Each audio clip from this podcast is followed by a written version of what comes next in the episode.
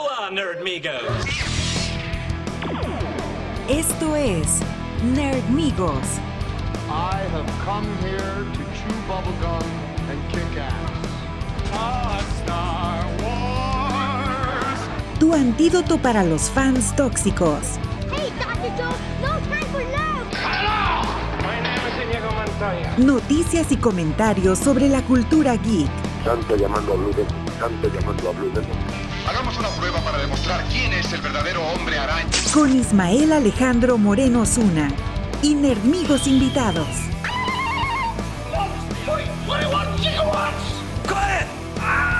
Engage. Bienvenidos a Nerdonia.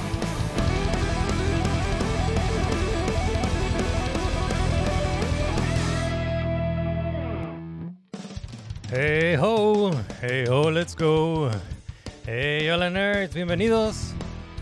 Yo soy Ismael Alejandro Moreno Zuna, mis amigos me dicen Isma. Y están escuchando Nerdmigos para el 4 de febrero de 2024. Hey, pues me da mucho gusto darles la bienvenida. Es un gusto estar aquí. Y si esta es la primera vez que escuchan este podcast, pues les platico que este es el programa donde nos juntamos para platicar sobre todas las cosas geek que nos gustan. Todas esas eh, películas y series y cómics y videojuegos y todas esas razones para vivir. Y va a estar bueno en el programa. Tenemos muchas noticias que platicar, algunas cosas que hemos visto. Y también pues quiero aprovechar para invitarlos a enviarnos un mensaje de voz. Nos daría mucho gusto escucharlos. Nada más ah, asegúrense de que estén de acuerdo en que su voz se transmita públicamente aquí en el podcast antes de enviar sus preguntas, opiniones y comentarios sobre los temas que platicamos aquí en el podcast. Y asegúrense de que su mensaje no sea anónimo. Por favor, preséntense con su nombre para darles el shout out que se merecen. Y pues aquí lo esperamos. Pueden encontrar nuestro buzón de voz en hermigos.com o nos pueden enviar un mensaje de voz por medios sociales. Y bueno, no me quiero tardar mucho para presentar a nuestro invitado para este episodio. Siempre es un gusto tener invitados aquí en el, en el programa y me da mucho gusto que regrese este invitado. Siempre se pone muy, muy divertido la plática cuando, cuando viene aquí el programa y pues les quiero presentar a mi amigo, que es el creador de cómics de Sadaka Studio. Es cineasta, es crítico de cine. Pueden leer su columna Sueños de Plata en el Frontera y en el Imparcial. Bienvenido otra vez al programa, Manuel Ríos Sarabia. tal? Gracias por invitarme otra vez, primera vez en el 2024 y pues me encanta, ya sabes, estar aquí Ah, pues, platicando de cosas interesantes. Bienvenido, pues me da mucho gusto que estés aquí. ¿Cómo, cómo estuvo tu semana? Muy mojada. Sí, ha estado lloviendo por acá. ¿Y eh, qué, hay, de- hay algo nuevo en tu columna, Sueños de Plata? Lo más reciente, eh, cuando acecha la maldad y Godzilla Minus One. Ah, ok. cool. ¿Cuál, cuál es la otra que, mencionaste? Eh, Cuando acecha la maldad, Ajá, una película argentina. Argentina, ok, no la conozco. Sí, sí, sí. Muy buena, de Sí. terror. Oh, cool. Y pues Godzilla Minus One, ¿no? Cool. Pues eh, me da mucho gusto que estés aquí, dude. Y pues eh, vamos a, a mencionar nada más dónde encontramos tu, tu columna Sueños de Plata. Eh, mencioné que está en, en el Frontera, en el periódico Frontera y en, eh, en línea, en el Imparcial. Y, sí, en el imparcial. All right. Sueños de plata. Cool. All right. Eh, pues eh, muchas gracias por aceptar la invitación. Siempre es un gusto que vengas aquí al programa. Y pues vamos a empezar con las noticias geek de la semana. Geek News de esta semana. Y no sé si viste el trailer de, de Ghostbusters Frozen Empire. Sí, sí lo vi. Este, bueno, creo que ya es como el tercero o no sé cuál, Pues cuántos llevan, pero sí. sa- sacaron un teaser a finales del año pasado. Y esta semana salieron, salieron dos trailers. Esta semana salieron dos trailers. Uno que es que le llaman el, el doméstico, que es para Estados Unidos y Canadá. Y el otro es el internacional, que es el que tal vez eh, ponen acá en México. No sé si viste los dos. Vi, sí, vi, vi dos Ajá. y uno en el que pues salen todos los, los originales Ajá. y el anterior pues nada más era de que se congelaba todo Ah, Nueva sí. York. Ese es el teaser. Sí, ese es el teaser. Déjame ponerte los trailers para, para que no haya confusión. Ok, entonces este es el, el primer trailer al que le llaman el trailer doméstico para, para Estados Unidos. Aquí va. I've been waiting 40 years for this. Ese es el... They called themselves Ghost. ese, ese era el villano de la primera película, ¿no? El que estaba hablando. Sí, sí, sí. Pecker, ¿no? Algo así. Ah, sí, el, el Dickless. Descendants of Egon Spengler. You have a miner hanging out the side of a moving vehicle, Electro One. firing a laser gun indiscriminately. Has a proton pack. It's completely safe. I wouldn't say completely safe. The Ghostbusters are finished. Right. Well, overruled. Sustained. Thank you. You the weird guy who buys strange old things? Correct on both counts. Ray. Buddy, you just hit the jackpot. What is it? Better question is, what's inside of it?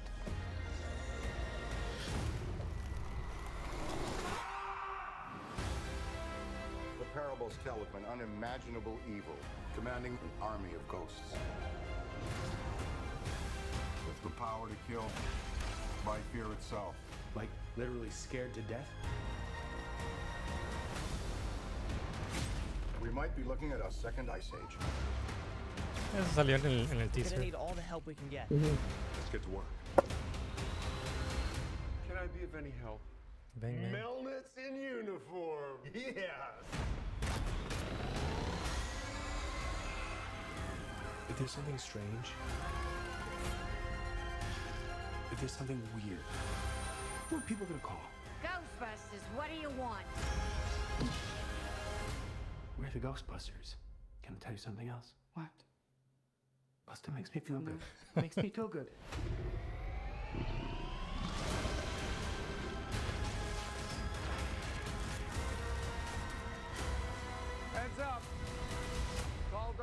dark, at 12 o'clock. All dark and horny.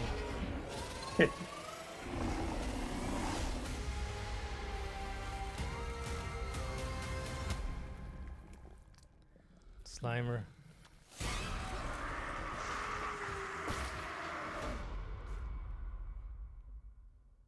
Yeah. Marzo 22. Yeah. Entonces, ese es el, el primer trailer que salió. Y déjame ponerte el, el segundo. Ok, entonces este es el que llaman el trailer internacional. Que están, que están mostrando fuera de Estados Unidos. We've all had experiences and encounters with the unknown and the unexplainable. Here, we paid Está más creepy. este. for your possessed possessions. Este Now no lo había this visto. Hmm. very, very interesting. Have it for 40. Hmm, I've never seen anything like this at all. 60.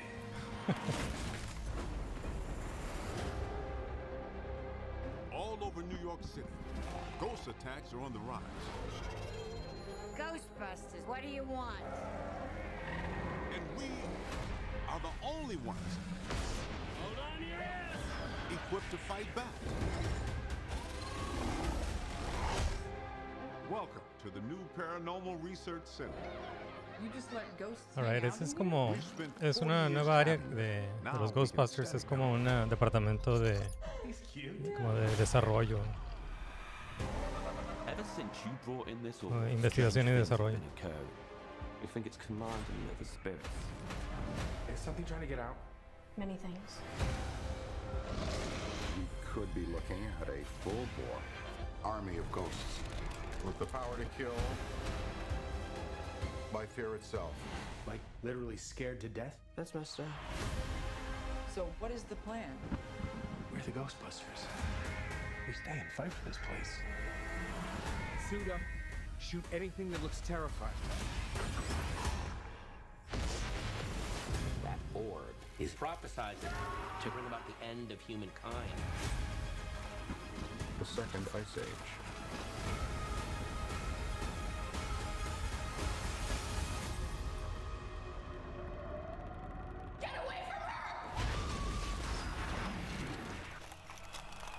Sí, sí, se, se congela el, el rayo.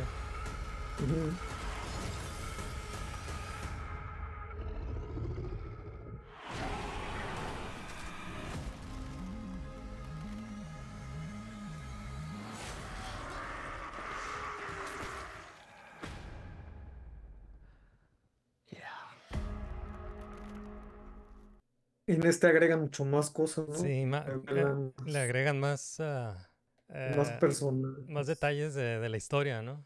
Y eh, eh, algo que estaba escuchando y que me gusta mucho, he estado escuchando que la película está muy inspirada en la, en la caricatura de The Real Ghostbusters. Justo Y- te iba a decir eso. Yo no soy tan fan, pero, pero sí vi la caricatura en su, en su momento. Y te iba a preguntar que si ese, el villano mayor, el Big Bad, si es, salió en la caricatura o es mi imaginación. Sí, es un personaje nuevo, pero, pero encajaría muy bien en la caricatura. Es como el tipo de personaje que, el tipo de villano que sacaban en la caricatura, ¿no? Sacaban cosas bien locas. Sí, sí, sí. Y- Sí, el diseño, ¿no? Ajá, sí. Y también, pues, ot- la otra impresión que me da de con estos trail- con estos nuevos trailers es que, no sé, algo me dice que el Bill Murray casi no va a salir. Como que, como que a lo mejor nada más se, se asoma así como al, eh, al, principio de la película y luego va a regresar como al final, el tercer acto. Y están este, exprimiendo al máximo su aparición en los cortos para, para atraer gente. Sí. ¿Qué más? ¿Qué te, qué te parecieron estos, ah, estos trailers? Y, y pues ya sale en, en marzo la película. Pues me, me parece mucho más interesante que la anterior Sí, y que, y que la 2, seguramente, definitivamente. Sí. Entonces, este, no soy así el mayor fan de Ghostbusters, pero esta sí, sí se me antoja mucho más que, que la anterior. Sí, ¿sí la viste la, la anterior, la de Afterlife? Sí, sí, sí la vi. Sí, siento que, sí, es que Afterlife me gusta mucho, me gustó mucho Afterlife como fan de, de Ghostbusters. Me gustó mucho, pero también entiendo que no, no, no, no parece una película de Ghostbusters, ¿no? La de Afterlife. No, siento Sí. que está muy forzada. Siento que, eh, que es como una, es como una carta de amor a, a Ghostbusters y un homenaje a, a Harold Ramis. Y como que existía ahí una necesidad de, de contar esa historia, pero funciona más bien como un, como un prólogo para esta nueva película. O, o como algo muy aparte, es así como una... Ya lo que están haciendo es, es pasar la estafeta, ¿no? Ajá, sí. Y esta se ve, se ve más, más divertida, no sé. A ver, algo que le faltó a, a Afterlife fue pues más fantasmas y más escenas eh, cazando fantasmas. Entonces espero que esta tenga más como Ghostbusting. Sí, por lo menos eso promete. Sí, sí. Entonces, eh, yeah, me- esto fue una de las primeras noticias que salió esta semana, los nuevos trailers de Ghostbusters. Yo estoy muy emocionado por esta película, ya la, ya la quiero ver. Y, mm, y sí veo que está muy, muy inspirada en, en eh, la caricatura de Real Ghostbusters y eso me, me emociona mucho. Mm, bueno, pasando a otra noticia de la semana. ¿Supiste del casting de Supergirl? Para la nueva película de... Bueno, para el nuevo universo de... Es el nuevo universo de DC. El nuevo, el nuevo universo cinematográfico de DC que está desarrollando James Gunn y Peter Safran. Y escogieron a, a la actriz que va a interpretar a Supergirl. Y es ah, Millie Alcock de, de la serie House of the Dragon, el spin-off de Game of Thrones. Me decepcionó porque, digo, no había visto previamente a las otras candidatas, candidatas. pero, pero al ver que, que estaba entre ellas Angourie Rice, sí, ¿no? O sea, se llama. Y, ¿Quién es ella? eh, es la que salió en Nice Guys y que ahora salió en la nueva de Mean Girls. Ah, ok, salió una nueva de Mean Girls. Ajá. Eh, y pues siento que hubiera quedado mucho mejor. Oh, ok. Digo, no- nunca he visto esta que, que eligieron, pero físicamente no, digo, así como que la vi, dije, Ok. se me hizo raro, ¿no?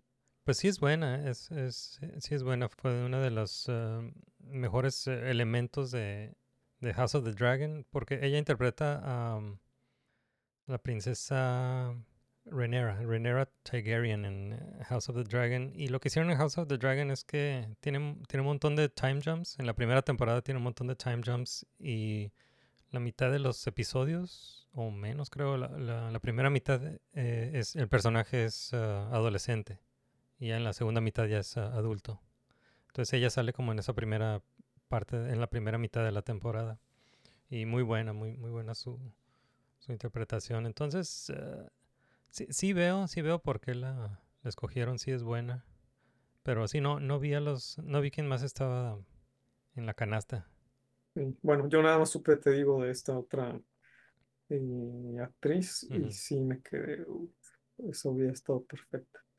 Pero pues ya veremos, ¿no? Y lo que sí que estuvo ahí la controversia en que se metió Matthew Bond, que ha estado de metiche ahí dando sus Ah. opiniones y que dijo que, que el director de la película tendría que haber hecho el casting, pero Sí. pues eh, es que en este caso va a salir en Superman, entonces el director de Superman, que es James Gunn, fue el que la eligió.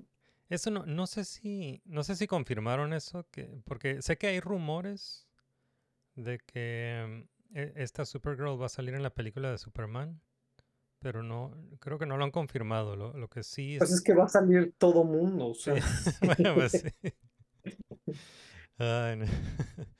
Pero, entonces, bueno, quién sabe, a lo mejor, pero, a lo mejor sale, no sale.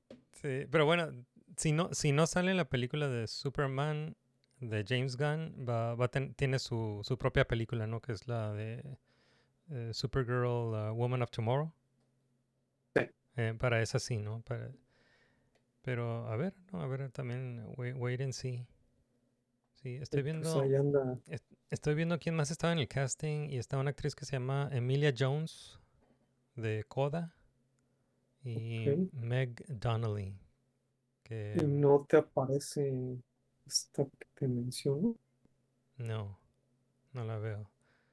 A lo mejor fue un rumor y yo Ajá. nada más vi eso. Pero bueno, ese fue el casting de, de Supergirl, Millie Alcock. Ok, y em, hablando de, de casting, hay, otro, hay otra noticia de casting y esta fue para... um, Pues es, e- es un personaje que regresa y un actor que regresa a esta serie de películas, Sonic the Hedgehog 3. Confirmaron que regresa Jim Carrey. Y eh, era una preocupación de los fans porque había dicho que se iba a retirar de la actuación y no sé qué, pero sí iba, sí iba a regresar para, para Sonic 3, el ah, doctor ah, Robotnik. Y eh, también anunciaron otro, otro casting para esta película. Eh, eh, mencionaron varios, varios castings, eh, varios actores que van, a, que van a salir en esta tercera película de Sonic, pero la más conocida entre estos, estoy viendo aquí varios nombres, pero la más conocida es Kristen Ritter, que ella interpretó a um, Jessica Jones en, la, en las series de, de Netflix de, de Marvel. Y también salió en Breaking Bad. Entonces ella va a salir en, en Sonic 3. Salía hace, hace, no sé cuánto, 20 años o Ah, algo así, Ajá. en The L Word, ¿no? Creo que ahí inició. ¿En dónde? The L Word. Ah, The L World. Sí, sí, sí, ok. Yeah.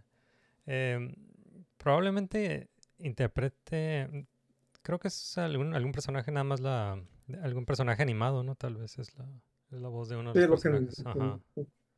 Sí. Y em, hablando de casting también, Catherine O'Hara se acaba de unir al cast de The Last of Us, temporada 2. Catherine O'Hara, pues, eh, es, la, es la mamá de Kevin, ¿no? En las películas de Home Alone. Sí. Y también salió en Beetlejuice. Y en varias, si no es que casi todas las de Christopher Guest. Ah, sí. Sí. ¿En cuál otra salió? Ha salido un, es que tiene un, tiene un, tiene un catálogo grande en su carrera. Sí. em, oh, ya hablando de Beetlejuice, esta semana anunciaron el título de la segunda película de Beetlejuice, de Beetlejuice 2. Se llama- Beetlejuice, Beetlejuice. Ya, se llama Beetlejuice Beetlejuice. Eh, y salió un póster también esta semana, salió un póster con el, el título, el título de la, pre- de la película, Beetlejuice Beetlejuice, y confirmando la, la fecha de estreno, que es para el 6 de septiembre. Entonces ya sabíamos la fecha, nomás eh, está cool ver- verla en un póster. Sí. A ver qué tal.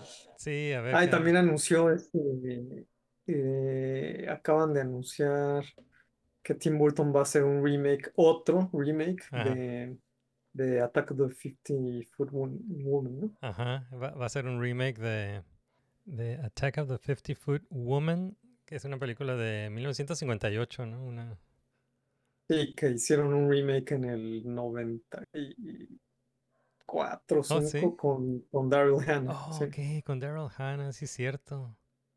¿Te acuerdas de qué se trata la película? Pues de que es- se hace gigante una, una mujer y empieza a destruir ahí todo. Pero, Pero- creo que en, en la de los noventas quisieron darle como que un giro más este eh, psicológico, algo así, Oh, pero oh, en sí. comedia, obviamente, en- o sea, comedia. Porque la original, pues es típica película de ciencia ficción de los 50. Pero la, Era, pero la, la de los, eh, la de los 50 era... La, la historia era de que el, el esposo le ponía los cuernos, algo así, y ¿eh? No, no, me acuerdo, la verdad. Algo así, y pues eh, esa es la, la venganza de, de la mujer, ¿no? Em, y eh, sí, no, no me acordaba de esa, la de Daryl Hannah, sí es cierto. Entonces, Tim Burton va a hacer el, el remake y lo está escribiendo la autora eh, Gillian Flynn, se llama Gillian Flynn, que escribió Gone Girl. Pero ya no le creo nada a Tim Burton, porque hace, que hace 6, 7 años o algo por el estilo, anunciaron, o creo que más, ¿no? Anunció también este, un remake de Doctor Fives, Ah, sí. eh, y nunca, y nunca se, se, se volvió a saber nada de eso. Ah, no. Y eh, bueno, esta vez se, se ve, se ve en serio este, este remake porque anunciaron escritora también. ¿Quién sabe? A ver qué. Sí, no, no sé si conozcas algo de, de esta escritora Gillian Flynn que escribió escribió Gone Girl. Escribió el libro. el- Pues es el- ajá, escribió el libro Gone Girl y escribió el, el, el guion de la película. Ah, entonces supongo que también por ahí va, va a ser el tono, ¿no? Mm. Más, este, Sí. Que por cierto, tiene un tiene una novela que se llama Dark Places. También ah, acaban de anunciar que van a hacer una serie para, para HBO de su libro Dark Places. Bueno, antes de terminar con, con las noticias de la semana, pues queremos ah, mencionar una, una noticia triste. No nos gusta hablar de noticias tristes aquí en el programa, pero pues sí, este es una... Este pegó fuerte. Y pues queremos eh, decir una en paz descanse a Carl Weathers, Apollo Creed de las películas de Rocky, que también salió en ah, Predator, en The Mandalorian, en las tres temporadas de Mandalorian. Y yeah, qué, qué gacho, sí. ¿Qué piensas de, de Carl Weathers? Pues joven, digo, o sea, tenía 76. eh, Ujú. no, de, de qué, de qué, de qué falleció? No sé, nomás sé que, que fue mientras dormía. Entonces no, pero no, no sé. Ok. Mm, Sí me sorprendió porque pues no se me hacía tan, tan grande. Sí, qué gacho. Y pues sí, to- todos hemos visto a Apollo Creed y hemos visto el, el meme de, The Predator.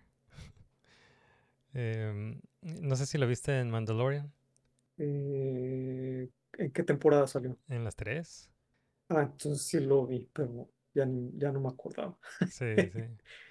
Sí, él era como el, el que contrataba al, al, al Mandalorian, ¿no? Él, él era un cazarrecompensas, pero también era como el que asignaba las, eh, los, eh, los bounties. Y ya en, las, eh, en la tercera temporada ya era como el, el gobernador ahí de un, de un pueblo.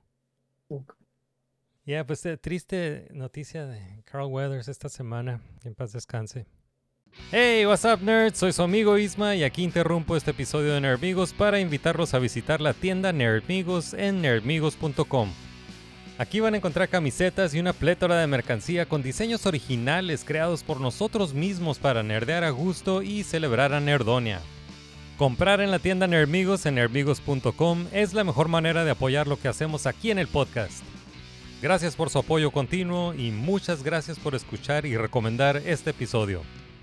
Alright, pues eh, esas fueron las noticias de la semana, las noticias geek de la semana y con eso podemos pasar a nuestra zona de spoilers, donde vamos a platicar sobre algunas cosas que ya hemos visto, así que queremos avisarle a nuestros escuchas que a partir de este momento va a haber spoilers, aquí les dejamos un spoiler alert y pues uh, una de las cosas que ya vimos es uh, Poor Things, que bueno, Poor Things la, la estrenaron en, a finales del año pasado. En diciembre. Ajá. Y uh, apenas llegó a México ya por fin. Yo, yo la acabo de ver, la acabo de ver hoy. ¿Tú cuántas veces la has visto? Bueno, apenas dos. Ah, la vi, pues sí, a principios de diciembre cuando salió y, y, ya que la estrenaron acá en México, la volví a ver. Sí. Hace una semana. Y pues tú, la última vez que estuviste aquí en el programa hicimos una lista de lo que más nos gustó en, en todo el año y tú pusiste Poor Things en, en primer lugar. Sí, y, sí, sí. y ahorita he, visto, he estado viendo que está ganando un montón de premios y la fregada. ¿Qué, qué, piensas, qué piensas ahorita de Poor Things? La, que la, pues, la segunda vez que la ves. La había puesto en la lista que hicimos aquí Sí. eh, la última vez, que creo que fue el último episodio del año, o no Sí. recuerdo. Sí, fue el último. Este, sí, fue mi primer lugar en la lista y también en mi lista de mejores películas del año Ajá. Fue pues mi película favorita. Eh, ha cambiado un poco mi opinión porque no había visto The Zone of Interest, pero eso es algo muy aparte. Ok. ¿Esa, es de quién es? película- Zone of Interest. Esa es de Jonathan Glazer. Ok. Él dirigió este, Sexy Beast y, y ay, se me fue el nombre de esta película que eh, Under the Skin, Under the Skin. Oh. Este, eh, entonces, pues The Zone of Interest mm, creo que es la película que merecería ganar mejor película en los Oscars. ¿Por qué? Porque por el tema, ¿no? Este, y no necesariamente porque el tema es este, la Segunda Guerra Mundial y eso, sino cómo está manejado y como una eh, precaución de lo que, de lo que, o sea, porque se maneja. Y es al- algo basado en realidad, es de, del que era el comandante en Auschwitz y, y es la vida familiar que tenían pues él, su esposa, sus hijos ahí a un lado de Auschwitz viviendo, viviendo una vida muy este, holgada, muy lujosa, muy, todo muy bonito, todo, todo perfecto y Ujú. pues era el comandante de Auschwitz, ¿no? Entonces está, está muy, muy buena la película y muy fuerte también. Ok. Pero bueno, eso, ¿no? Te digo, no, no necesariamente es mi, mi película favorita del año, pero creo que es la que merecería ganar. Ok. Y seguramente va a ganar Oppenheimer, ¿verdad? Pero, pero pues, este, sí, es una película muy, muy buena. Pero volviendo a Poor Things, este, pues sí, este es de mis favoritas. Y como había mencionado la última vez, eh, el libro me encantó. Ujú. Y ahí lo que siento, o sea, lo que me, me gustó mucho la película porque el libro lo que hace Aleister Gray es como pues una versión de Frankenstein, ¿no? Sí. Y incluso en la forma en que está escrito, etcétera. Y hay muchos homenajes eh, que se manejan, digo, muchas referencias. Por ejemplo, Godwin Baxter, que es el, el papá Sí. creador de Bella, Y Willem Dafoe pues en la simplemente, película. ajá, exacto. Eh, simplemente desde el nombre, o sea, ahí es algo muy, muy claro, ¿no? Eh, se llama Godwin y el, el padre de Mary Shelley era William Godwin. Ujú. Entonces ya eso te dice mucho, ¿no? Así como el padre de Mary Shelley era Godwin, el padre de Bella es Godwin Baxter. Ajá. Lo güey es que como Aleister Gray maneja esta, no solo, no solo homenajear a, a, a Frankenstein en sí, sino a las novelas góticas de- del siglo XVIII, XIX, Ujú. este, incluyendo Drácula, y por la forma en que está escrita, ¿no? Que son este, recuentos, así como en Frankenstein, que es el recuento del, del capitán del barco que encuentra Frankenstein y todo, en una parte, y después ya viene la parte donde, donde narra el mismo Víctor Frankenstein. Y en Drácula también tenemos así este, distintas eh, recuentos de Jonathan Harker, etcétera, ¿no? Y de distintos personajes. Aquí eh, en la novela de Alice Gray también son tres, por lo menos tres este, puntos de vista distintos, que es algo que es distinto a la película, ¿no? Porque eh, la novela es el punto de vista de, de McCandles, es prácticamente la primera parte de la novela. Después viene el punto de vista de Wedderburn, Ujú. que es el personaje que hace Mark Ruffalo Sí. y es el que se, se escapa con Bella. Y, y después viene otro, la versión de Bella misma de algunos hechos. Y al final eh, viene también, bueno, ya que entremos, este, si quieres, a comentar más del desarrollo de la película, Sí. eh, al final, eh, el final es muy distinto al que vemos en la película. Ah, ok. Este, y, y en la novela el final también tiene, es ahora una, la versión de Bella, que invalida todo lo anterior. Básicamente lo que dice Bella, pero e- es, es muy interesante porque hace, hace ambiguo to- toda la novela, ¿no? Ok. Y, y claro, cada quien puede decidir qué es real o qué es no, Ujú. pero es más probable que ella simplemente esté... Lo que pasa con esa, con ese final donde Bella ya da su versión es que todo lo anterior fue ficción basada justamente en ese tipo de novelas de la Ah, época, como. Frankenstein, por ejemplo. Ajá.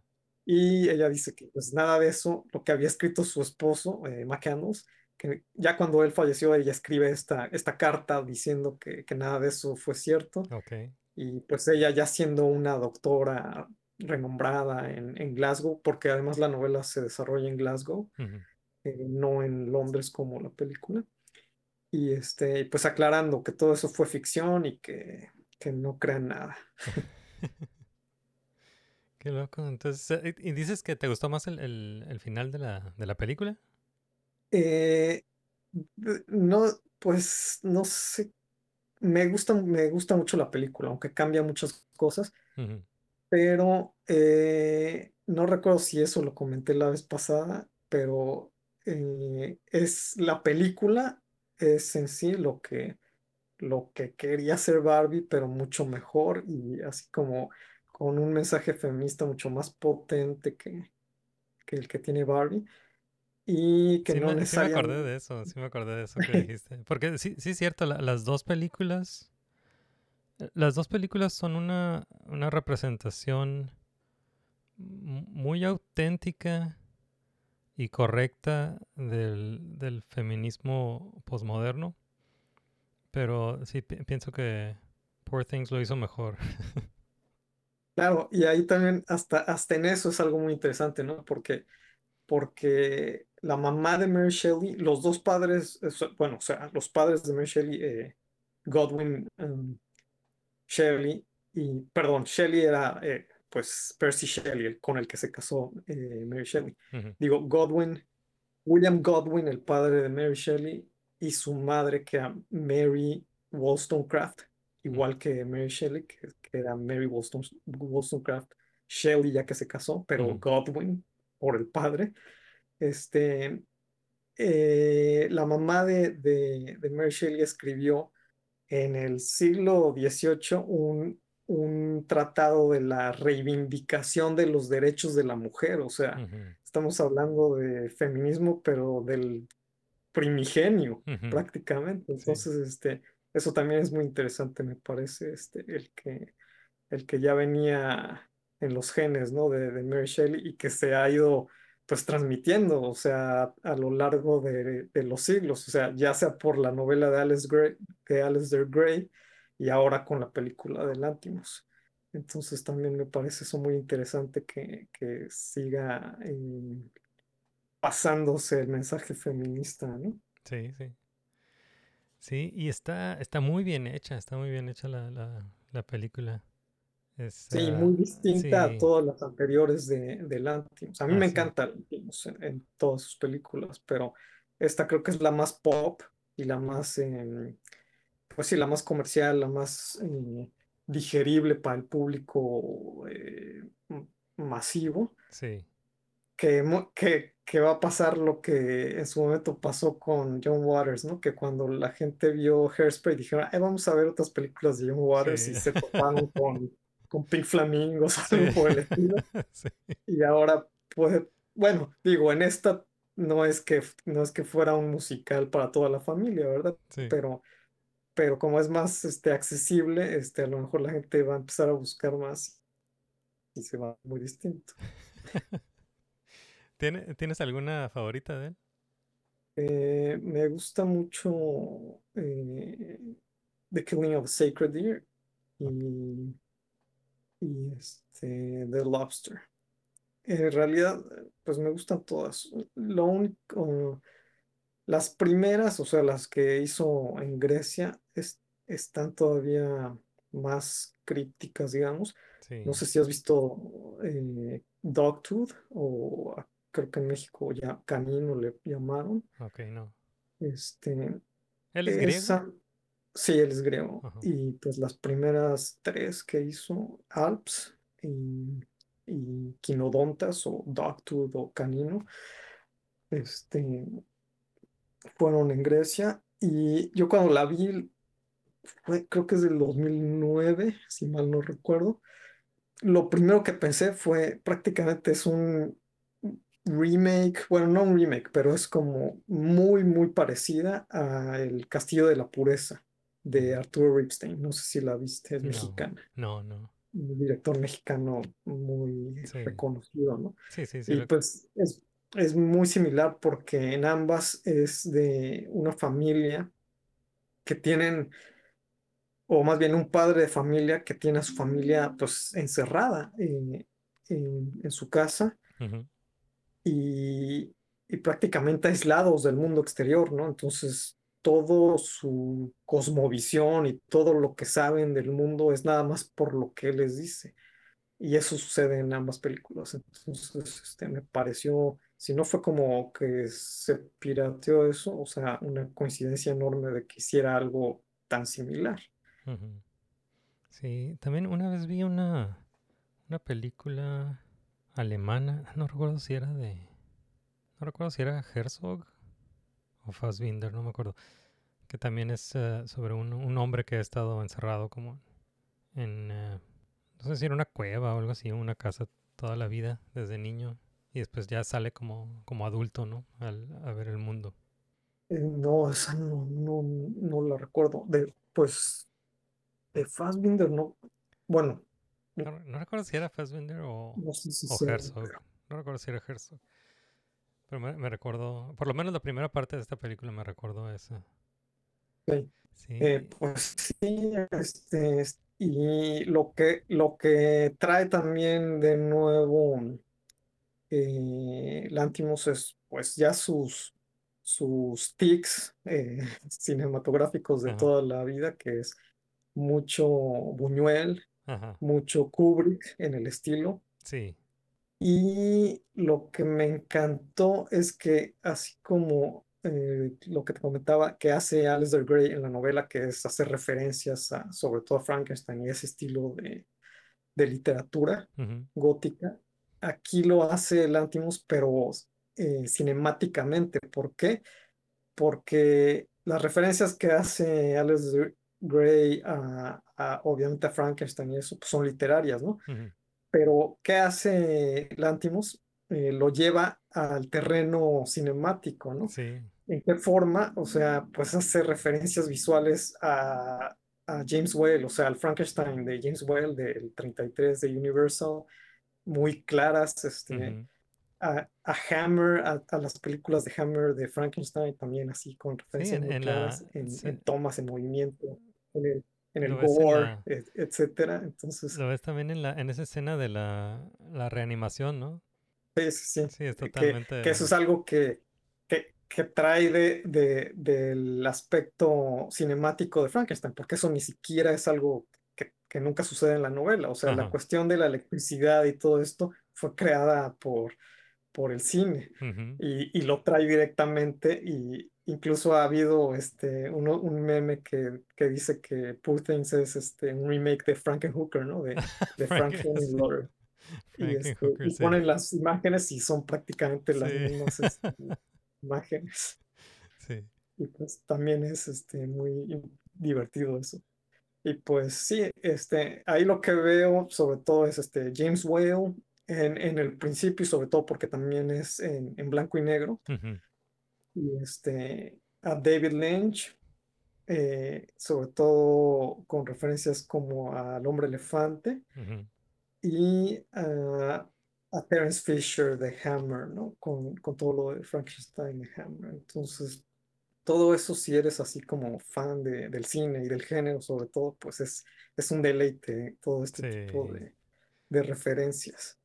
Sí, no, está, está muy, muy bien hecha. Y es, es ciencia ficción, ¿no? Y, y cuando digo ciencia ficción me refiero a que es como una... Tiene un estilo así, como estilo tipo como steampunk, tal vez, quiero decir como steampunk, tal vez.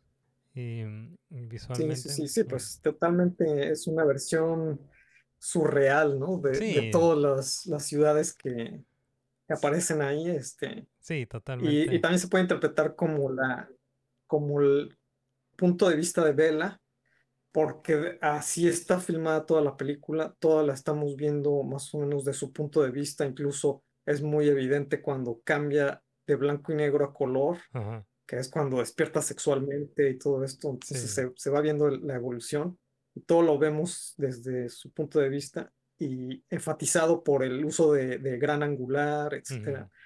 Entonces, este, esta, bueno, yo la interpreto esta visión así como surreal de todo lo que es de, de, de, de los ambientes de las ciudades, también como la visión, pues, de una niña del mundo, ¿no? De, Sí. de un mundo así nuevo, etcétera. Entonces, sí, sí, está, a mí me encantó. Y, Sí, este, sí. y obviamente la actuación de Emma Stone está Sí, impresionante. no, no, fa- fabulosa Emma Stone. Y, y sí, eh, todo el mundo este que crearon, sí, totalmente surrealista y absurdo, ¿no? Y Sí, sí, chistoso, sí. está bien chistoso. Me, me- me dio mucha risa la, la carroza esa que tiene la cabeza de caballo. Sí. No, está bien chistoso. Eh, y la película está muy, muy chistosa. Y también es incómoda, ¿no? Incómoda. Pues, Sí. ¿te pareció incómoda en algo? Pues sí, hace todo, hace todos los temas, ah, to- todos los temas sexuales es- están incómodos, porque es, eh, o sea, es una, pu- todavía, o sea, la, la situación central absurda es esta de, do- que agarró el cerebro de una, de un bebé y lo puso en el, el cuerpo de una, en un cuerpo adulto, ¿no?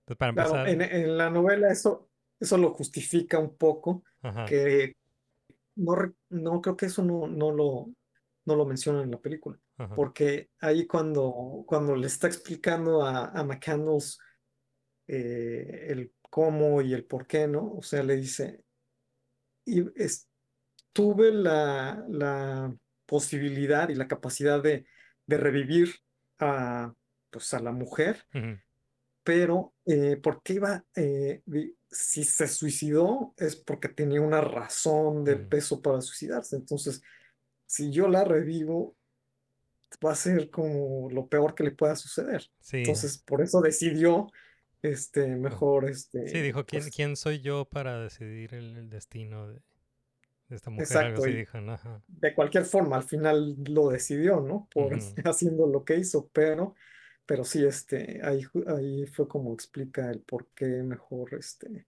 utilizó el cerebro del bebé y lo puso, y lo puso en el cuerpo de ella. Y Sí. el, eh, una de las cosas que siento que hizo falta, aunque sí aparece el personaje, pero muy resumido y muy recortado, fue el personaje de, eh, ¿cómo se llama? El personaje que encuentra en el barco, el que está con Hannah Shigula, que es Harry Ashley.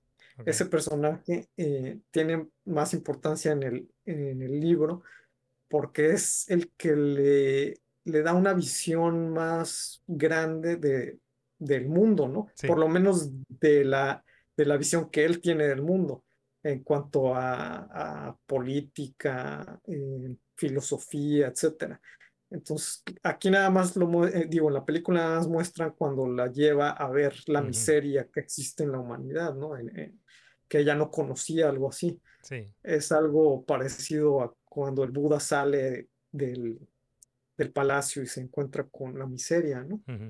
Pero en el libro sí le da mucho más este, argumentos eh, filosóficos eh, y que, que ayudan a su, a su evolución intelectual. Sí. Y es un shock muy grande cuando, cuando le muestra esa miseria, que incluso eh, le, le genera una regresión así, porque ella le estaba mandando cartas a, a Baxter eh, mientras andaba viajando Ujú. y las cartas se veía la evolución también, o sea, al principio, porque en el libro hasta viene como, pues tal cual la carta, como si hubiera sido escrita por ella, Ajá. entonces se ve que están escritas como a mano, como, como de una niña muy pequeña, así unas letrotas y así, y Ajá. después ya se va viendo cómo va escribiendo muy bien, eh, muy este, coherentemente, ya con, con una facilidad literaria mucho mayor pero cuando sucede esto de que, de que ve esta miseria, ahí tiene como una regresión y hace unas cartas así de, Oh, otra vez como de, de niña chiquita, en donde nomás unas letrotas y que no se entiende nada de lo que está diciendo. Oh, eso está por el interesante. shock, por el shock que le, que le ocasiona eso, ¿no? Sí. Eh, a mí también me dio, me dio esa impresión de que ese personaje eh, como que es, es más importante de lo que lo presentaron en la película y no, no sé si sea por la, por la actuación, como que no, no me, no me convenció el- ese actor. Sí, Como siento que, que, siento que como que ese papel lo pudo haber interpretado otro, otro actor.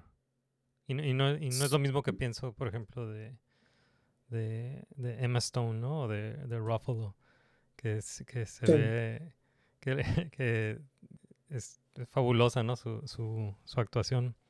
Y de este dije, ah, como que como, como que cualquier otro actor pudo haber hecho ese papel. Pero sí sentí que como que es más importante de lo que de lo que lo mostraron en la película.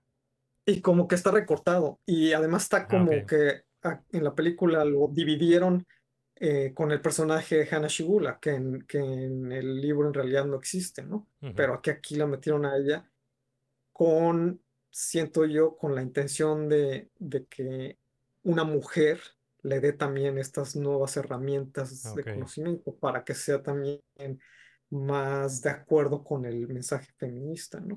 Sí. que, que después continúa esto con el burdel y todo esto, ¿no? Todo lo que también como su, su emancipación Sí. y sí, su liberación. Yeah. Sí, pues está, está muy interesante. Y, está, y sí la, te digo, sí la disfruté mucho. Eh, la, la escena, la escena esta del baile está, está, está fenomenal. Me gustó mucho. Y, y te digo, está chistosa. Está chistosa la película. Te digo, sí me gustó más que, que Barbie. Si se Sí, trata... Y al final, pues, eh, te digo, al final no, aún no sé qué pensar porque siento que fue muy simplista, así como, como una venganza, así muy, sí, muy básica lo que sucede. Y, y en el libro es completamente distinto, o sea, no pasa nada de eso. o sea, Ujú. en realidad, eh, cómo se deshacen de este, del, del general es, en realidad es muy distinto, porque en, en la novela cuando están ahí con todo este, este conflicto de que él, de que él es el, el marido, etcétera, etcétera, Mm. este, ahí mismo eh, él saca la pistola y ella se la arrebata, la, se la baja así, y el disparo le da a ella en el pie. Oh, a ella, ok. Y, pero ahí están todos, ¿sí? Y ahí están todos, ahí está Baxter, ahí está McCandles, ahí están todos. Entonces, en lo que eso sucede, ellos ya la acuestan y la empiezan a curar. Ujú. Y ahí sigue también el general y, y entonces, este, creo que le dan un sedante a Bella o algo así, y, y gracias a esto como que empieza así a, a desvariar y dice, ah, ya me acordé de, de que eh, tú eres el general y, y le, le dice un apodo ahí, ¿no? Que era un apodo que le, que le habían puesto las prostitutas en el burdel y le dice, ah, sí, eres el general tal que se iba al calabozo y que le daban nalgadas y que, o Ujú. sea, hay todos sus, todas sus este, perversiones que, que él pedía en el, en el burdel. Entonces él se pone pálido y, y ya no sabe qué hacer y se va. Ajá. O sea, y, y ya así como que lo derrota, pero, pero pues psicológicamente, ¿no? Ujú. Y ya, ahí, ahí se acaba el lío con ese, con ese fulano. Está interesante porque sí sentí, sí, sentí que, que está larga la película, porque ya, ya tenía dos horas la película y yo ya estaba listo para irme y, y, y al- y como a las dos horas te empiezan a contar otra historia, que es la del el general este, ¿no? Sí. Y, Eh, y el final así fue de, de plano tal cual como, como el final de, de Frankenhooker. O sea, no he visto Frankenhooker. ¿En qué, ah, bueno, termina pues, esa? ¿En, qué termina eso? pues, bueno, Frankenhooker es este, eh, básicamente se muere la esposa de este fulano y entonces la, la reconstruye con puras partes de prostitutas. Ajá. Y al final la venganza de ella es de que, por, digo, la vi hace 30 años o algo así, no, Ajá. no la he vis- no la he vuelto a ver muy recientemente, pero por algo, algo le pasa a él, creo que también muere, entonces ella lo reconstruye Ok. y le pone la cabeza en, en, en cuerpo también como de con partes de prostitutas Ah, y ahí acaba. ok. O sea, básicamente es el mismo final. Es el mismo final. sí. O sea, no, no nada más es el meme, es, es- era literalmente un, un remake. Sí. Oh, man. Pero muy buena, muy buena película. eh, Sí, muy bien digo, hecha, muy bien hecha. o sea, visualmente, artísticamente está, está muy bien hecha. Yo estaba fascinado con, con todo lo que estaba viendo en, en los ah, en el diseño de, de los sets, los vestuarios, todo eso está, está muy, muy cool. Y un cambio radical en el cine de Lantimos, porque eh, pues esta es una comedia Sí. y, y siempre ha sido todo excepto, digo, bueno, The Favorite, la anterior, sí está un poco cómica, pero todas son más bien muy ácidas, ¿no? Sus películas, demasiado ácidas. Y, y esta pues sí es una comedia, no es para toda la familia, pero, No, pero no. es su, de- definitivamente su película más accesible, ¿no? Y más comercial. Y pues ha tenido mucho éxito, creo. Sí, sí. Sí, está, está muy, muy interesante. Y, y pues sí, para, para sátiras feministas, pues yo- yo creo que me, me gustó más esta que, que Barbie. A mí, yo sí soy fan de Barbie, pero definitivamente esta la supera por mucho. Sí, sí. Cool. Pues ese fue Poor Things. Muy buena, todas las actuaciones muy buenas. Me gustó mucho el, el personaje de, de Willem Dafoe. Sí. Go- Godwill. Y Ruffalo Sí, también Ruffalo, bien, chis- bien chistoso el vato. Sí, muy, muy cool. Y, ¿qué más? ¿Qué- qué- ot- Esta semana vi, vi algunas cosas esta semana. Vi- empecé a ver la serie de mm, Has Been Hotel. ¿No ¿Has escuchado de esa? Has Been Hotel. Vi varias este, clips, pero no, o sea, creo que apenas la estrenaron porque había visto Sí. varias cosas, pero ya hace meses, creo que cuando la estaban apenas promocionando. Sí, esta. Bueno, es un proyecto de. ¿Cómo se llama? Vi- Vivian. Vivian Medrano. Es una artista animadora. Y creo que tiene como cuatro años haciendo ese, ese proyecto de manera independiente, ¿no? Hacía Mm. como animaciones con, e- con estos, ah, con estos personajes. Y ahora mm, hicieron esta serie. Y esta serie es de, de A24. Es una producción de, de A24 con... am, ¿Qué es? Eh, ¿Netflix? Creo que sí. Y es, supongo que es la primera animación de A24 o Sí, es como la primera, la primera serie animada de, para A24. Y, y pues sí, es una, una serie animada para adultos. Es, ah, es comedia y es musical. Entonces, yo no soy, no soy fan de- del teatro musical, pero sí puedo apreciar un, técnicamente puedo apreciar un, un buen número musical, sí tengo música por dentro. Pero está muy bueno, está muy buena la, la serie. Ya vi como, vi como los primeros dos episodios y está bien chistosa. Entonces, si- si te gusta como el, el tipo de humor de, de Harley Quinn, de la serie animada de, de Harley Quinn, Sí, claro, me encanta. me encanta. eh, te, te va a gustar. Te va a gustar este. Entonces, sí, la, la creadora es eh, Vivian Medrano. BC Pop, la encuentran como BC Pop. Y se trata de la princesa del infierno, Charlie Morningstar. Es la hija de Lucifer. Y eh, resulta que en el infierno cada, cada año el cielo hace una exterminación de demonios porque hay sobrepoblación en el, en el infierno. Entonces, por esa, por esa sobrepoblación que hay en el infierno, eh, bajan los ángeles del, del cielo a exterminar a, a- demonios cada año. Y, eh, y, esta, y este personaje de Charlie Morningstar tiene la idea de hacer un hotel para rehabilitar a, demonios para, para que no los exterminen. Entonces está, está absurda, está bien chistosa y está muy bien hecha. Me gustaron mucho los diseños de personajes, me gustaron... eh, me gustó que siempre hay algo que ver en el fondo.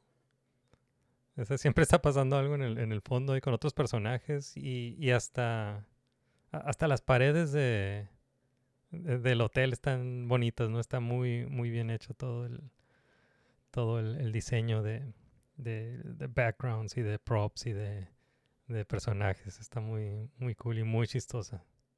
Lo poco que vi me, me recordó un poco algunos diseños de Craig McCracken. Ah, sí. ¿Cómo cuál? Bueno, a lo mejor, digo, te, te, te digo que lo vi hace tiempo cuando estaban promocionando algo Ajá. y no sé, me, me- te digo, me parecieron sobre todo a Sedusa. ¿Te acuerdas de Sedusa de Powerpuff Girls? Ah, ok, sí. De, de Craig McCracken. Este, Ajá, sí, sí. se me hicieron así como similares los, los diseños. Ah, ok, ok. Sí, pues está, está muy, está muy cool los Y diseños. también, ¿no? Ya, ya. Em, y sí, es eh, A24, sí es su, su primera um, animación. Y me equivoqué, ahorita dije en Netflix, pero es, está en Prime Video. Es, es una colaboración de A24 y Prime Video de Amazon. La voy a checar. a Sí, chécala, está, está muy divertida. Y lo voy a seguir viendo, apenas vi los, los dos episodios de... Creo que esta es la primera de dos temporadas. Y la primera temporada son 10 episodios. Entonces ahí, ahí lo voy a seguir viendo. Y eh, otra cosa que vi fue eh, Masters of the Universe Revolution, eh, producida por Kevin Smith. Justo vi hoy un póster que compartió él, ¿no? ah, sí. De de eso. sí. Sí.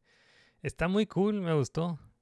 Está muy buena. Y es, ah, es como una secuela de, de Masters of the Universe Revelation que, que mm, al internet no, no le gustó. Pero no, no está tan, no está tan mala, no, o sea, no, no, no está mala la primera serie de Masters of the Universe Revelation. Eh, lo- los comentarios más negativos que he escuchado de la de la serie de Revelation vienen de, de gente que no la ha visto. Entonces, creo, creo que no estuvo tan mal. El, creo que- Como es, ¿Mande? Como es costumbre, que Ah, todos sí. los que critican y se quejan de algo es gente que ni siquiera lo ha visto, ¿no? Sí. Sí, creo que creo que el gran error de, de la de la primera serie, la de Revelation, fue que la partieron a la mitad. Entonces, ah, tenían 10 episodios y sacaron los primeros 5 episodios eh, como en, en verano y luego en a finales del año o como en noviembre sacaron los otros 5, como hace dos años. Y, eh, y creo que fue un error porque e- es una sola historia, la partieron a la mitad y donde la parten ter- termina como en cliffhanger. Entonces, ah, y lo que habían contado hasta ahorita no... Como que creo que creo que si hubieran soltado todos los episodios no la, gente no se hubiera quejado tanto. Y mm, lo que hicieron para esta segunda serie, la de Revolution, fue que hicieron una temporada más corta. Hicieron una historia más corta y ahora nada más usaron cinco episodios. Entonces contaron una historia en cinco episodios y funciona mejor. Funciona mejor y, y está mejor, está mejor la, la historia. Eh, está divertida. No, eh, una de las quejas de la, de, de la primera serie de Revelation fue que, pues, que casi no salía He-Man y, y que se enfocó mucho en Tila. Y en esta creo que se, se enfoca se enfoca más en He-Man y, también está más balanceado. Porque también se enfoca en se enfoca en Tila que caso a los, a los quejumbrosos.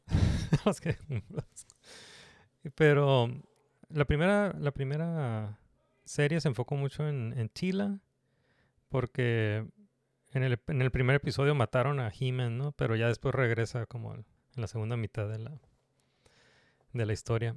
Y aquí está muy enfocado en, eh, en He-Man y también en, en Tila, que Tila es la nueva Sorceress. Y está cool su historia también en esta. Y también el, eh, Kevin Smith en su, en su podcast contó algo muy interesante de cómo, cómo funciona eh, Netflix. Y mm, dice que no, no tenían planeada una, una segunda historia, ¿no? Y, y como funciona Netflix es de que se esperan a, a los datos, a los datos del algoritmo. Entonces, eh, ya cuando tienen lo- los datos de, de cuánta gente vio y cómo se comportaron y cuánta gente vio los episodios completos, cuánta gente vio la, la temporada completa, y ya que tienen esos datos del algoritmo, ya deciden si van a, a pedir más, si van a pedir otra temporada. Y, eh, y así pasó, ¿no? O sea, que dice que, que le- les pidieron más. Entonces, em, a pesar de que la criticaron mucho la primera, la primera temporada, eh, pues Ne- Netflix pidió otra, pidió más. Entonces, nomás que dice que los datos, le, los datos que, que les dio el algoritmo decían que, que funcionaría mejor como una, como con menos episodios. y eso es lo que hicieron, ¿no? Entonces, eh, eso fue algo que pidió Netflix. Pidió más, pero u- como una historia más corta. Y funcionó mejor. Entonces, eh, está, está interesante eso, que, que, que sí, no, no, que Netflix no, no toma un paso sin ver los, los datos ahí de, de- del algoritmo primero. Porque a veces sí sientes que están como produciendo un montón de contenido, pero Que nadie ve. Ajá, que nadie ve. Pero, pero sí me, me gustó. Está, está bien loca. Y sí, se, se puede considerar como una secuela de las caricaturas de los 80, pero no, no lo es, pero si quieres la puedes considerar como una, como una secuela, ¿no? Ajá. Está, está divertida. Sí me gustó. Entonces, si, si son, si son fans de, de Masters, yo creo que sí, sí les va a gustar. No sé, ¿a ti te gustaba Masters of the Universe? Eh, sí, sí, sí, cuando era niño sí, pero alguna vez volví a ver una, algún episodio eh, y me di cuenta que era basura, ¿verdad? te, te traicionó la nostalgia. Sí, sí, sí, sí, pues es que como todas las ca- caricaturas de los ochentas, pues eran comerciales para vender juguetes, ¿no? Sí. Entonces, en realidad eran, no eran muy buenas.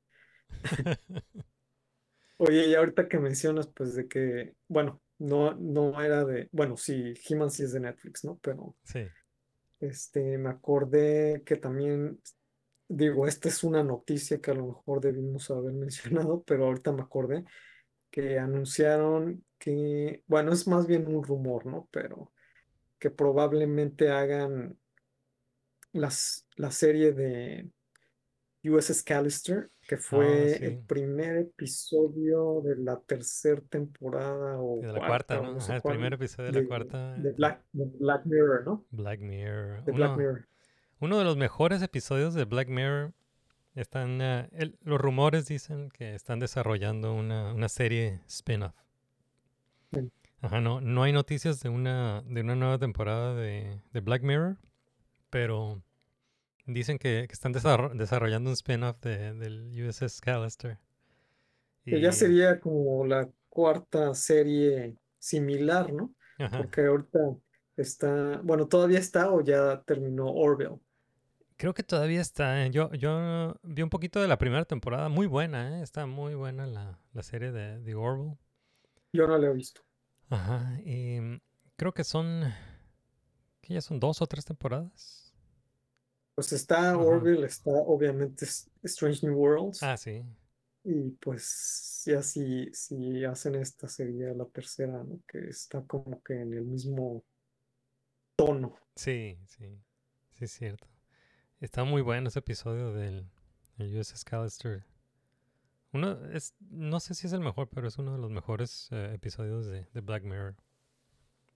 Entonces sí, pues tiene sentido, ¿no? Que, que estén desarrollando una, una serie. Y, y no sé si el, el que hizo ese episodio o, o dirigió ese episodio, creo que lo estaban considerando para una película de Star Trek. Creo que eso también salió en las noticias. Son rumores, Yo solamente quiero una película de Strange New Worlds. Sí, ojalá. Ojalá.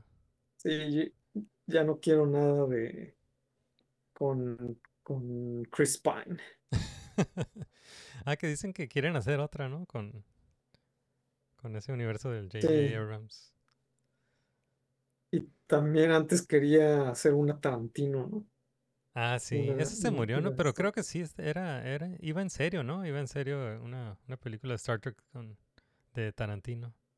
Sí, pero con su capricho de que ya nada más le queda una película, pues yo creo que dijo, no va a ser una de Star. Trek. Sí, sí es, eh, sí es un capricho, ¿no? Yo, yo nunca le he creído.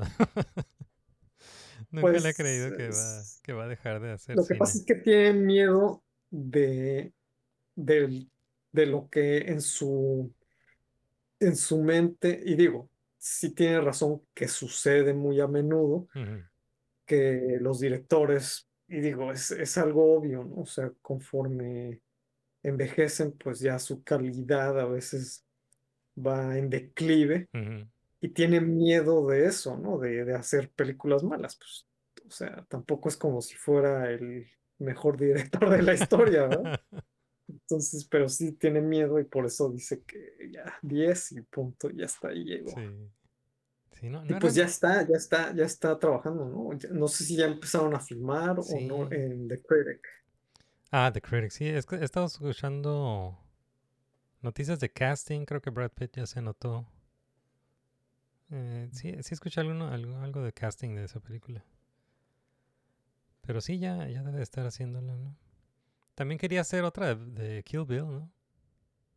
Sí, también, pero pues, ah, está como, como eso que te comentaba de Tim Burton. También quiso hacer un remake de Faster Pussycat Kill Kill. O sea, ha tenido miles ahí en mente, pero, pero pues puro, puro hablar, que para eso es muy bueno, ¿no? sí. Sí, también Tim Burton, a ver qué onda con, Este, ah, con Beetlejuice, Beetlejuice. Porque con Tim Burton no- nunca sabes a cuál Tim Burton te va a tocar. Pues digo, por lo menos esta es Beetlejuice, Sí. entonces esperemos que sí sea el Tim Burton. De Beetlejuice. Exacto, exacto. sí. Porque sí, de- desde hace pues, más de una década que está bastante, deja mucho que desear su, su Sí. cine. Sí, o sea, es que Creo te- que de- de- desde Alicia, ¿no? Creo que fue una basura. Y de ahí en adelante no ha habido una sola buena. Sí, no sé, la, la de Big Fish salió antes o después de Alicia. Ah, mucho antes, Ah, sí. antes, Big ok. Fish tiene, creo que como, pues más de 15 años, Ah, sí. seguramente. Sí, Big Fish Sí. me gusta mucho, Sí, sí, sí. pero sí, Alicia no me gusta. Creo que Big Fish fue la última buena de, Sí. de- Sí, tampoco me gustó la de The Big Eyes.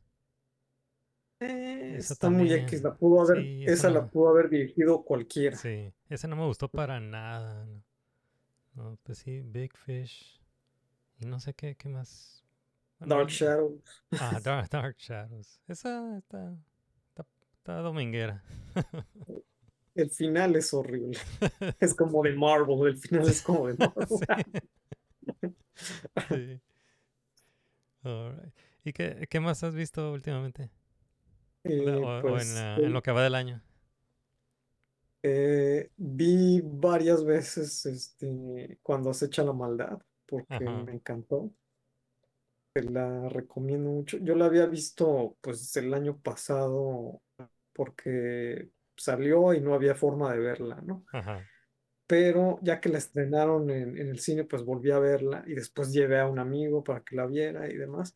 Y sí, está buenísimo, porque es este, para empezar es Argentina, ¿no? Entonces es como que otra, o- otra visión del, del terror, o sea, y es de, de demonios y posesión y todo esto, pero, pero en una forma, o sea, muy interesante, este, cómo, cómo se maneja eh, y aterradora, o sea, te, te, te pone tenso la película, o sea, en el momento en que arranca, ya no te suelta, o sea, y estás casi así, con las manos así, con los puños cerrados. Sí.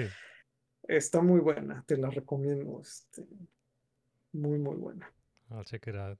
¿Y no has visto Godzilla menos uno, menos color? Sí, la acabo de ¿La viste en blanco y negro? Oh, cool. esta semana, sí, este, Sí, ¿qué te pareció? y no- no sé si recuerdas que también cuando hablamos de, cuando hicimos la lista, Ajá.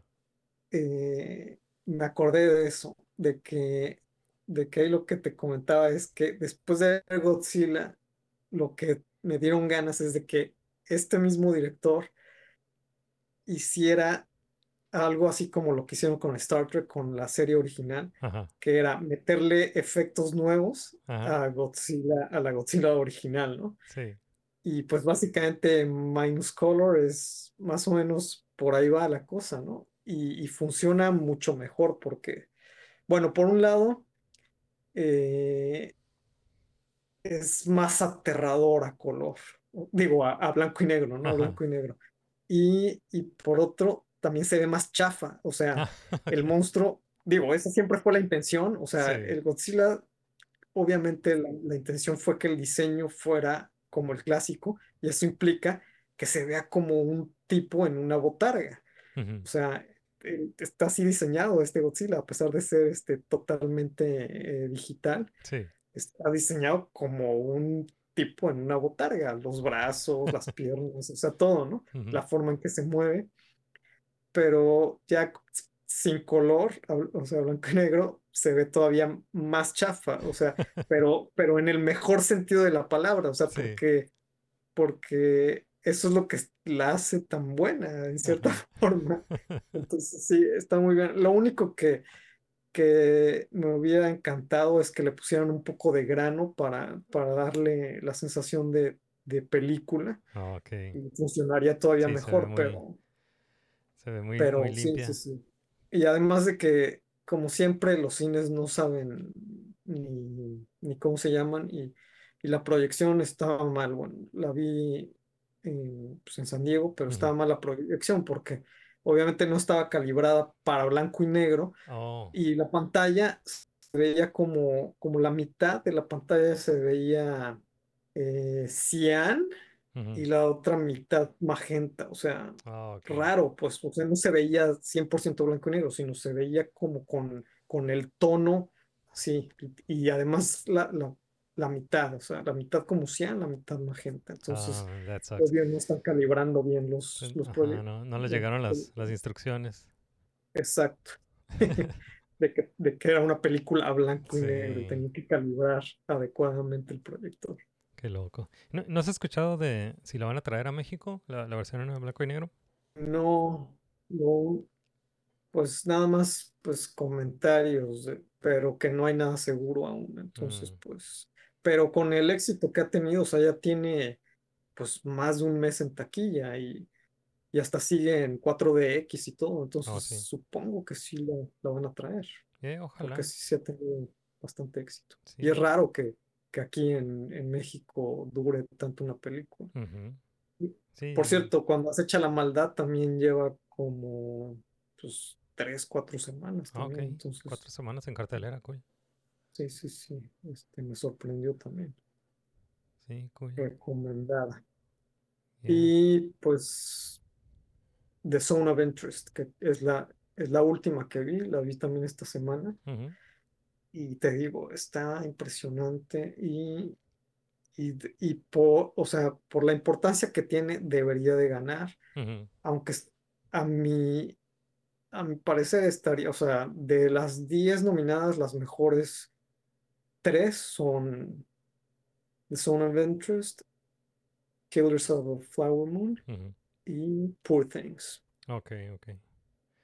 Sí, yo, yo no sigo la- las premiaciones y luego no, no nominaron a Godzilla Minus One para mejor película, así que le, le perdí todo interés. a- Ni Indiana Jones.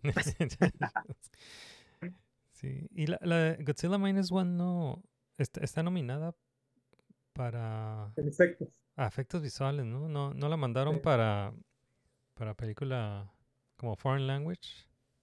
No, porque como los países son los que eligen la que mandan Sí. y, y la que eligió Japón fue Perfect Days. so, entonces, eh, Ajá, no, pues hubieran escogido Godzilla Minus One.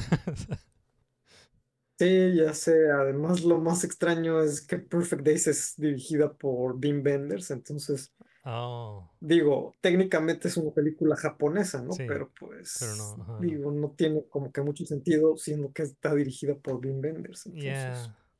Ah, hubieran escogido Godzilla Minus One. Pero si hubieran escogido Godzilla Minus One, no creo que la hubieran aceptado eh, en la academia. ¿Quién Porque sabe? pues es, es de monstruos, ya sabes. Ah, No sé. Cu- Cuando, cuando decimos la, la academia, nada, nada más quiero visualizar algo, porque cuando decimos la academia estamos hablando de los miembros de la academia. Y Sí, lo- pues y de los que votan, ¿no? Ajá, los que votan. Y la, la gente que vota, los miembros de la academia, son un chingo, ¿no? ¿Tú tienes idea de Sí, cuánto? sí, son miles. Son miles, ¿no? Y he escuchado que la Creo que mayoría... hasta de, creo que ya hasta, hasta Derbez está en la academia. Sí. O sea, son, son miles y miles de, de gente que ha hecho películas o que ha trabajado en películas. Y eh, también he escuchado que la mayoría son viejitos. Porque Sí. no, porque no, no expira la membresía. Pues. Entonces, entonces hay- muchos ah, cineastas y, y gente que ha, que ha hecho películas que tiene años, ¿no? Como, como miembro y que está, que, que vota cada año. Pero eh, di- digo, para no ser este edadista o como se diga en español, Sí. ageist, este, no creo que tenga que ver la edad, sino más bien el mal gusto. Y pues la academia siempre ha sido de mal gusto, o sea, simplemente nada más es necesario, digo, es, es tan fácil como ver todas las ganadoras a lo largo de los años, décadas, o sea, siempre son las peores películas de, de ese año. Ajá. O por lo menos la peor nominada es la, es la ganadora. Ah, O sea, por favor, ganó Coda, ganó Crash, pero Crash la, la mala, ¿no? Obviamente. la otra Este, Crash. eh, ¿qué otra? Este, Green Book, o sea, basura, pura basura. ¿Ves? Por eso no, por eso no lo veo. Y este año seguramente va a ganar Oppenheimer. Eh. Este, cuando, digo, hay años en que este, milagrosamente han ganado películas que sí lo merecen, ¿no? Eh, pero, pero generalmente gana una que no. O sea, Moonlight es una película que, que la ves una vez y nunca más. Lo mismo con las que ya mencioné, Green Book. O sea, esas ni siquiera una vez las deberías de ver porque son tan malas, ¿no? Este Green Book, Crash, es-. ¿qué otra? Este, Coda, o sea, Ajá. pésimos. Este, pues sí, entonces, pues Ya que vaya haciendo espacio Nolan para sus Oscars este año. Sí. No merecidos, pero, pero bueno. Yeah. Y ahorita que hablamos de las, de las películas que, que, que escoge cada país, eh, ¿cuál fue la, la que escogió México? ¿Fue Totem? Era Totem, sí, pero, pero no entró ya, este, ya Ah, después ok. de que todos los países mandan su, su candidata, después ya la academia de todos, pues dicen, nada más entran, creo que son cinco, ¿no? En- Escogen en- en cinco, película ajá. extranjera, sí. Yeah. Sí. Está bien, te digo, no, no, no sigo los, los premios, pero ahí me, ahí me platicas. me Los platicas únicos cómo que valen la pena es, eh, son, son los, los festivales, ¿no? Sí, Y algunos, ¿no? Que ahorita está, Sí, o sí, estaba Sundance la, la semana pasada, creo que estaba Sundance. Sí, sí, sí, sí. Cool. Alright, pues, ah, ¿qué más? ¿Alguna otra cosa que, que hayas visto o que estés esperando ver próximamente? Pues la que, sí, la que tenía así pendiente y muchísimas ganas de ver era de Zone Adventures, pero no se había estrenado ni siquiera en Estados Unidos, apenas Ujú. se estrenó. Y, ah, All of Us Strangers, es- tengo muchas ganas de verla, pero igual no, no, no he tenido oportunidad. Pero más así de género y eso. O sea que no vas a ver Em, Madame Web. Otra, otro regalito de Sony. Otro chistecito. Exacto. Y que quieren, ah, esa es otra noticia, bueno, rumor, ¿no? Ajá. Que, que Sony está con el caprichito de, de que Spider-Man 4 sea con, con Tobey Maguire y con Andrew Garfield. Ah, sí. Pues porque obviamente eso les funcionó Ajá. Multimillonariamente. Y creo que si quieren hacer ese capricho, pues lo que deberían de hacer es Spider-Man 4 de Raimi Pues sí. y, y, y además 4 de MCU y punto, pero separadas. Ajá. Pues sí. Pero creo que también ya están con ganas de, de llevarse a Raimi a, a poner orden, ¿no? Porque estaba el rumor de que lo quieren para dirigir las, las siguientes de Avengers, las, la de Ah. Kang y la de Secret Wars. Porque estaba previamente eh, fichado el que dirigió Shang-Chi, pero pues no creo que sea una gran opción. Y, y, pues ya se dieron cuenta que el mejor director que han tenido en 33 películas pues ha sido Raimi. Sí. Y, y James Gunn, ¿no? Segundo lugar. Pero, o bueno, ahí se...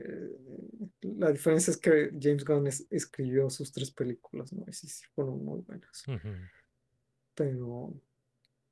Y también estaba el rumor que iban a dar ya esta semana, esta que viene, eh, el cast de, de Fantastic Four. Ah, ok. que supuestamente va a ser Pedro Pascal, que también siento que es un error en su, en su lista de, de inclusividad, tenían que poner, pues, este, pero bueno, ya veremos, ¿no? A ver qué. Sí, pues no, no le han, ah, no le han atinado, ¿no? El casting de, de Fantastic Four ya, ya tienen, ya han pasado, por- Nunca, han, pasado por varias ah, rondas con, con esta película. Pues. ¿dices en esta o en todas las anteriores? Pues en esta. Sí, en, la, la- en todas las anteriores, pues ya, ya ha habido varios intentos de hacer Fantastic Four, pero para esta, la del MCU, eh, creo que en un momento estuvo Adam Driver. Ya le habían sí. ofrecido el, el papel a Adam Driver. Y, y no, creo, creo que no le llegaron al, al precio. Y hab- hablando de Marvel, terminé de ver ah, Echo, la serie de Echo. Que, que ¿Y son. qué tal? Está, eh, es- está bien, nada más siento que pudo haber sido una, una buena película de dos horas en vez de, de una serie de cinco episodios, porque nada más fueron cinco episodios, pero aún así se me hace que, que pudo haber sido una historia de, de dos horas. Y no, no conozco mucho del, del personaje en los cómics, sé, que, lo, que uno de los creadores del personaje es David Mack. el artista David Mack.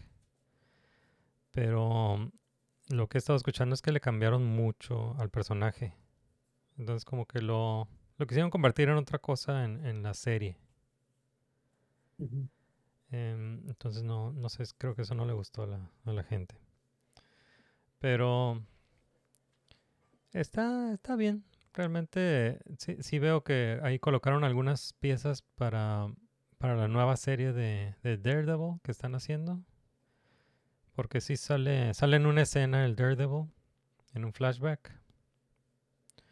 Y, y sale Kingpin. Sale Kingpin.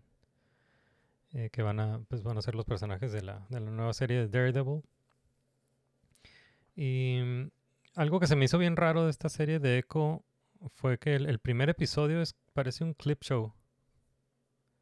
Parece un clip show donde te están contando qué fue lo que ha pasado antes. Así como la- las series de televisión de los de los 80, ¿no? Así como un previous, previously on. Eh, y mm, entonces si no viste, si no viste la serie de Hawkeye, aquí en el primer episodio te, te cuentan qué fue lo que pasó en, el- en la serie de Hawkeye, si no la viste. Pero pero te lo cuentan así como, como clip show, ¿no? Pero es, entonces usan, usan escenas de que ya vimos en Hawkeye, pero le meten escenas nuevas. Entonces los personajes no se ven igual, ¿no? Se ve como, como que ya pasó, pasaron unos años porque usan a, usan a- es la misma actriz que salió de, de, de Maya en, en Hawkeye. Y también creo que la misma actriz, pero de, de niña, la, la, la actriz que salió de niña, de, de Maya. Creo que es el mismo personaje, pero se ve, se ve más grande. En algunas escenas se ve más grande. ¿no? Pero sal- salió en Hawkeye, ya ni me acordaba. Sí. Mm. Sí, sí. Sí, pues en la serie de Hawkeye es cuando le, le da un balazo al Kingpin, ¿no? En la cara. Mm. Y, y resulta que sobrevivió, ¿no? Sobrevivió el, el balazo. ¿Y está desfigurado? Pues tiene una, una cicatriz, así como si le hubieran quemado con un cigarro. Así son los... Así ya, ya nadie se muere, ¿no? También en Star Wars, ya, no, no sé si has visto en Star Wars que ya te, te pueden atravesar, te pueden atravesar con un lightsaber y no te mueres. Así, así pasa ahora en las series de Star Wars. Bueno, eso ya lo habían est- establecido con Darth Maul, ¿no? Ah, sí, bueno. Sí, pero así ya en cada, cada serie que han sacado de, de Star Wars atraviesan a alguien con un lightsaber y no se muere. Y le ponen un curita y Sí. no pasó nada. Ah, pues así con el Kingpin, ¿no? Le dieron un balazo en la cara y no, no pasó nada. Sí, nomás, nomás tiene así como una cicatriz a un lado del ojo. ¿eh? Pues como el mismo, el mismísimo eh, Kylo Ren, ¿no? Ah, Kylo Ren, sí. También. Sí, también, ¿no? No- Una, una, sí, un rasponcito, ¿no? Un rasponcito. rasponcito nada más. Sí. Pues eso fue, eso fue el último que vi. Alright, man. Hey, pues aquí lo vamos a dejar. Muchas gracias por haber venido al, programa. Estuvo, siempre es un gusto platicar contigo. Gracias por nerdear, y nerdear Sí. sobre, sobre cine y, y geek stuff. Y, oh, bueno, na- nada más te quiero preguntar si has leído cómics últimamente.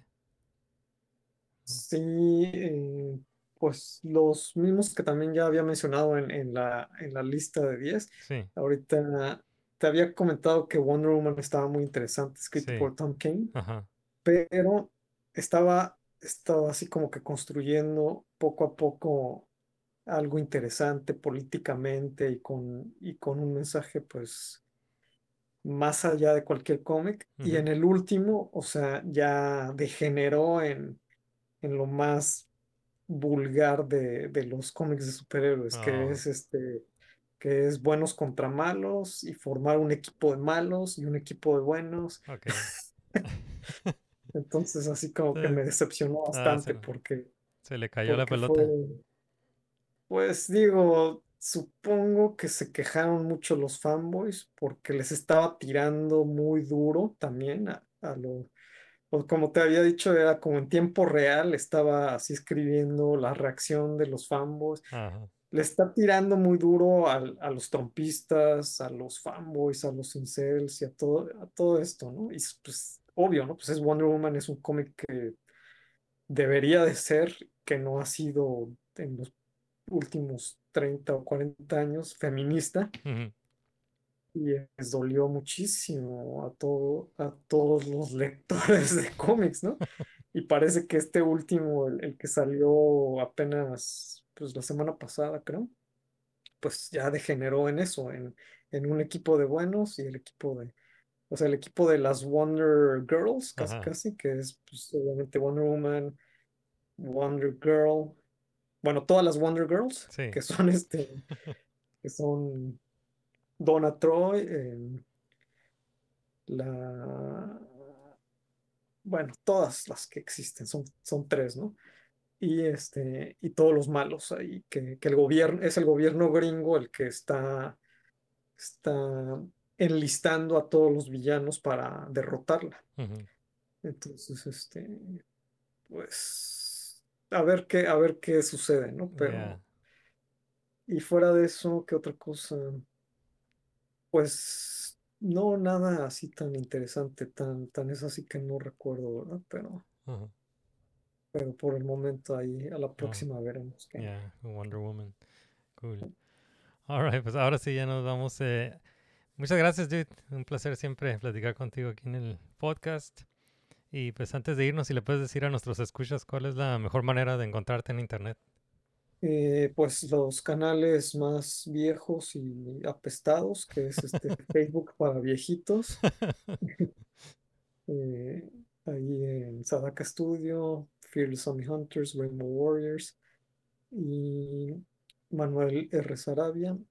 Eh, en Instagram Sadaka Studio, que está completamente abandonado. En Twitter también Sadaka Studio. La Bueno, X. X, la X. Y, eh, y en el periódico Frontera, Sueños de Plata y El Imparcial en línea. Perfecto. Eh, pues muchas gracias, dude, por haber venido al programa. Y bueno, aquí nos vamos. Time to hit that old dusty trail. Largos caminos he recorrido hasta aquí por mucho tiempo, pero he llegado hoy al fin. Y siento el viento a mi favor cambiar.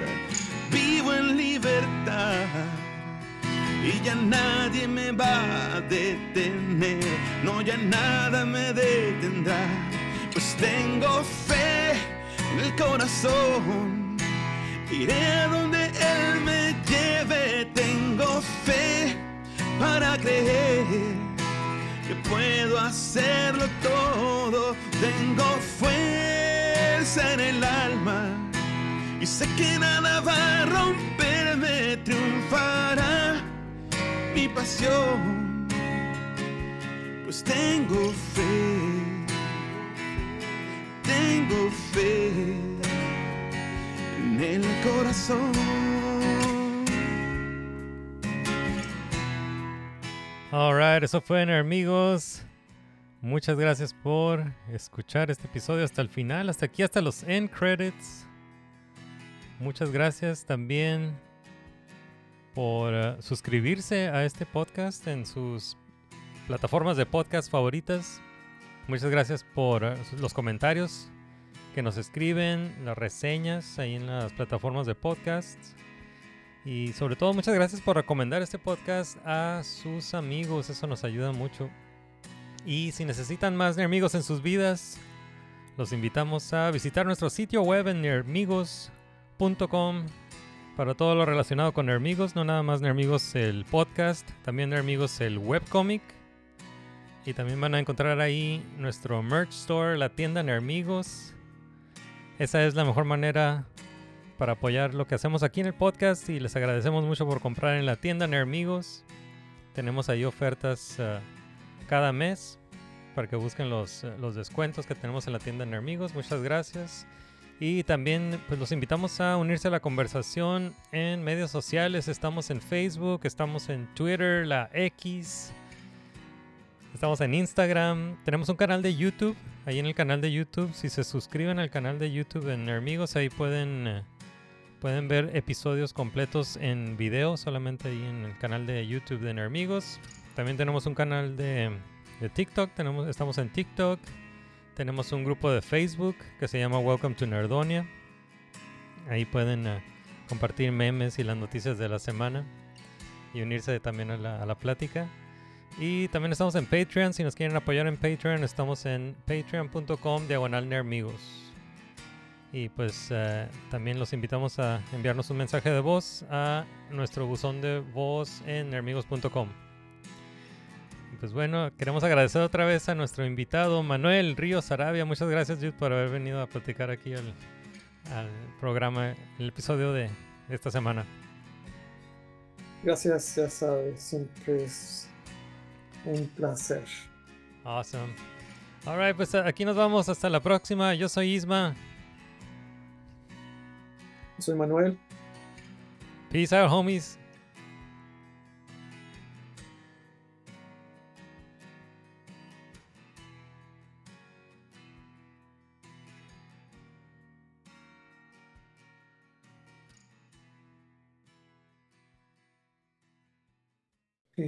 sea que no vas a ver mm. Madame Web.